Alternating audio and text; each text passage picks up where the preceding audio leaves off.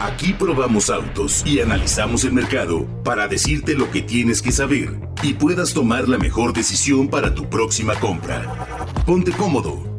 Estás en Autoanalítica Podcast. ¿Quieres saber qué auto comprar?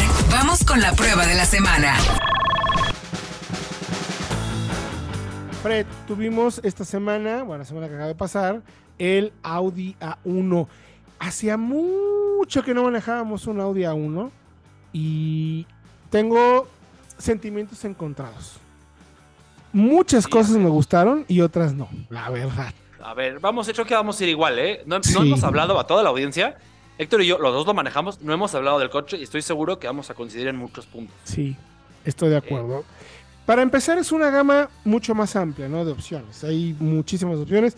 La versión que tuvimos fue la 35, ¿no? La ¿Qué, ¿Eso con qué se come? ¿Qué significa 35? A ver, ¿de qué estamos hablando? Por ahí, mi, mi, mi, señor padre, que es fanático de los autos, me dijo, ay, poco es 3.5 litros, cuando lo vio. Le dije, no, no, no. Audi usa número, un, números, eh, tal cual no tiene ningún tipo, son al azar, para determinar nivel de potencia. El A130 TFSI es el que tiene motor de 3 cilindros, un litro, con 115 caballos. El 35 tiene 150 caballos, el que probamos, un motor muy especial, y el 40 llega a 200, 190 caballos. Y así se usa en toda la gama. Hay Audis 40, 45, 50, 55 y hasta 60 para la 8, eh, 8 cilindros.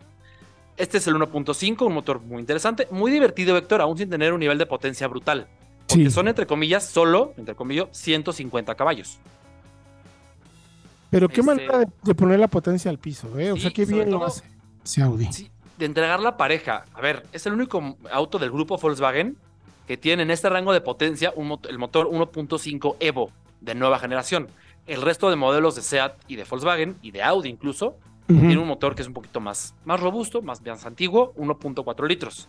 Este tiene, Héctor, quiero empezar por el motor porque es muy importante. Me parece clave finalmente también. es vital, es vital en este modelo un, turbo de geometría variable. ¿Eso que es? Rápidamente, para no complicar demasiado, que se nos va el tiempo. Las volutas del turbo, las, las hélices, digamos, cambian su posición en función de los gases de escape. Si hay muchos gases de escape, se hacen más grandes para que el turbo pueda girar más rápido. Pero si no hay muchos gases de escape, se hacen más pequeñas para reducir el turbo lag. Y el resultado es una entrega de potencia muy pareja. Casi no hay turbo lag y como a diferencia de otros turbos que ya a 5000 revoluciones como que ya se ahogan, este sigue empujando parejo hasta las 6000. Es muy lineal.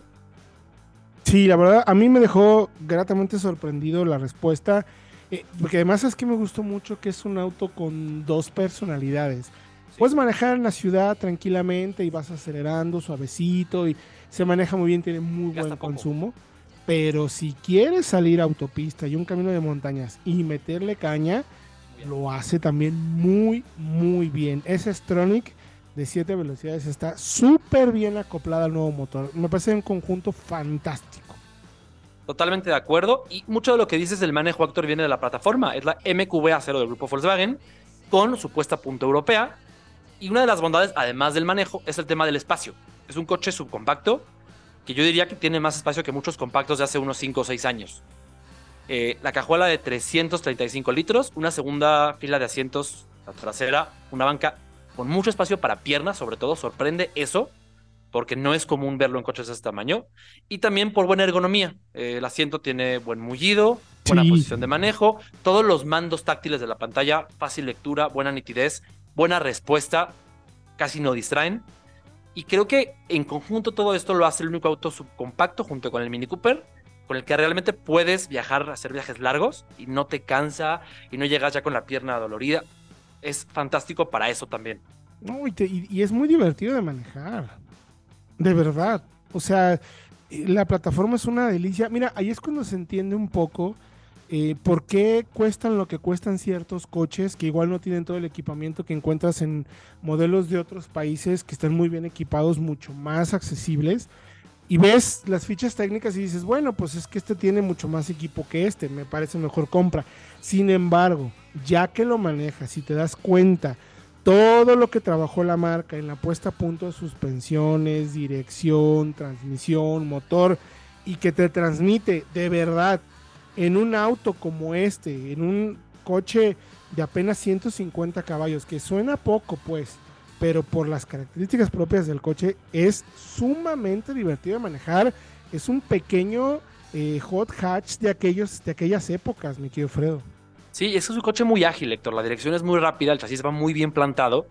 No es extremadamente dura la suspensión, eso hace que la marcha sea correcta, pero controla la carrocería con muchísima efectividad.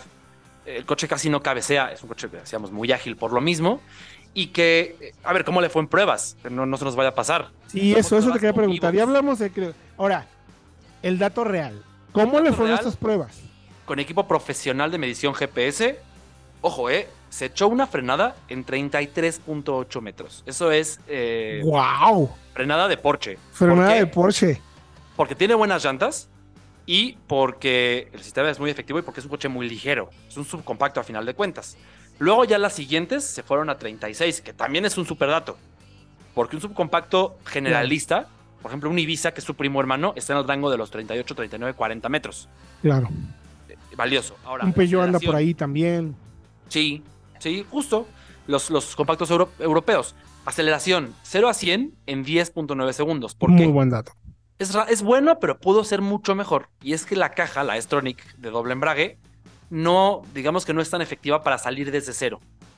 Como que tarda un poquito en, embragar. Y eso ¿Sabes que, eso lo, lo, hace adrede la marca porque quiere reservar para las versiones más potentes? O sea, si hubiera, por ejemplo, un Audi A1 RS. El, 40, por ejemplo, tiene una caja doble embrague que tiene launch control. Exactamente. Totalmente, claro. Y fíjate, la recuperación 80-120, que es una prueba que emula un adelantamiento en autopista de contrasentido, es más representativa de cómo se siente el coche de rápido, porque lo hace en 6.9 segundos. Buen dato. Están por ahí, por ejemplo, eh, con un Jetta. Son más rápidos, más rápido que un Jetta, más rápido que un Mazda 3, 2.5 litros. Es un muy buen dato. Muy, muy bueno. Uf, qué buenos datos, mi querido Fredo. Ahora, todo eso nos encantó. El nivel de equipamiento es bueno también. No es una versión tope, pero está muy bien equipada. No, clima bisona, buena tapicería de asientos, aunque sean de tela, la pantalla táctil de 8.8 pulgadas muy agradable, cuadro digital de 10.1 pulgadas. Hay omisiones que me extrañan, por ejemplo, la cámara de reversa. Creo que ya tendría que tenerla en este rango de precios, 625 mil pesos. O el quemacocos. Se venden como extras. Ahora, eso es en general bien. Materiales, creo que sí hay que ah. mencionarlo. Ah. Agridulce, ¿eh? porque los del tablero tienen buena textura, eh, acolchados, pero los de las puertas sí me dejan que desear muy bien armados. Los asientos, me encanta el diseño de los asientos, muy bonitos, aunque son de tela, sujetan bien, se sienten buen mullido, o sea, bien ahí, muy, muy bien. Pero, pero, ¿qué onda con las puertas, mano? Están demasiado sencillas. El plástico de la parte alta de las puertas tiene un brillo que quizá, a ver, en un Ibiza o en un Polo estaría bien, pero en un Audi A1, pues me queda de ver un poco. Eh, y sobre todo porque las decoraciones de la parte baja de las puertas son demasiado simples. Son es plástico duro, una textura muy sencilla, eh, que ahí me quedan a deber. Tanto adelante como ¿sabes Qué, ¿Sabes qué se nota, Fredo? Y, y eso la verdad no me gustó nada. Una reducción de costos creo que innecesaria, porque estás hablando de un Audi es, el A1, ok, pues sí, no es el Audi de entrada, pero por Dios, es el Audi. Es un Audi. Y además estás comprando una versión intermedia, o sea, ni siquiera es la versión de entrada, de entrada de 500 mil pesos. O sea, oh, a mí también me queda mucho de ver, ¿eh? o sea, sí, sí me decepciona y, y es un tema, me parece delicado porque lo ves todo el día, o sea, te subes y te bajas y ves la puerta y dices, ay, Dios mío. Cada que tocas la manija dices, ay, la puerta. Sí. Me encanta el auto, me fascina todo, pero ay, la puerta, ay, la Aunque sí recalcar, Héctor, que los, de, los plásticos del tablero están muy bien resueltos. El ensamble en general es sólido, es muy bueno. Y los del tablero tienen, son acolchados, buena textura, muy atractivos. Por ahí hay el uso justo de negro piano no excesivo, que me gusta mucho eso. Sí. Eh, las puertas me dejan sabor agridulce. Esperamos que haya pronto un facelift. Ya el coche se presentó en 2019, ya le tiene que tocar este año.